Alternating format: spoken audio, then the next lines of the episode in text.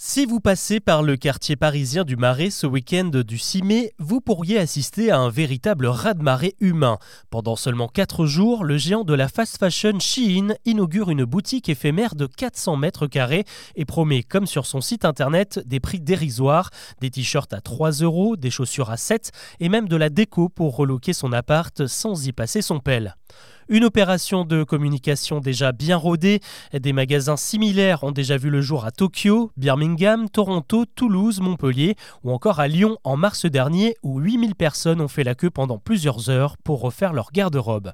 Avec cette stratégie coup de poing, Shein est passé en 10 ans d'une petite fabrique d'une centaine d'employés en Chine à un empire mondial du vêtement éphémère avec un chiffre d'affaires de 21 milliards d'euros loin devant H&M et au coude à coude avec Zara. Alors comment a-t-elle enterré ses concurrents? Eh bien en poussant leur modèle à l'extrême. Là où les marques traditionnelles restent sur le principe des collections saisonnières, Shein a explosé les cadences de production avec près de 2000 nouveaux articles quotidiens, des vêtements conçus, assemblés et expédiés en une semaine sur le net car la marque n'a aucune boutique physique permanente. Pour écouler tout ça, les pièces sont produites à seulement quelques centaines d'exemplaires et les invendus sont bradés dans des soldes constantes à moins 30 ou moins 40%.